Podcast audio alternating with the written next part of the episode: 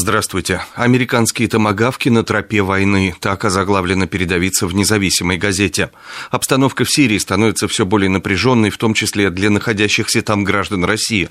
Хотя вопрос об их эвакуации пока не стоит, для них работает телефон круглосуточной горячей линии. Генконсульство в Алеппо и консульский отдел российского посольства в Дамаске приостановили работу. Тем временем Госдепартамент отложил намеченную на среду встречу США-Россия в Гааге по подготовке Женевы-2.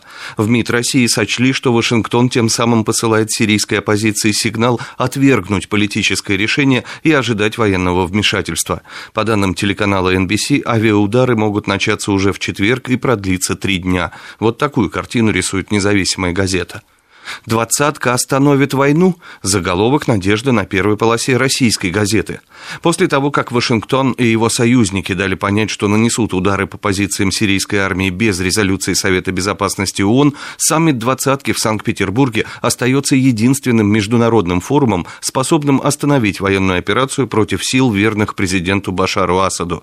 Западные СМИ уверенно приводят два возможных сценария боевых действий. Первый предусматривает точечные удары крылатыми ракетами ракетами по позициям сирийской армии и инфраструктуре, второй – масштабное применение силами западной коалиции бомбардировщиков о других публикациях.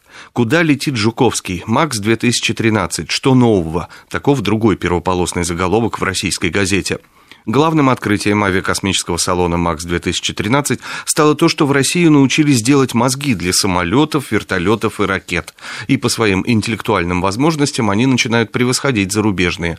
Именно совершенная радиоэлектроника и отечественное математическое обеспечение дают возможность летательному аппарату стать по-настоящему современным, а не остаться на уровне прошлого века, бодро поясняет российская газета.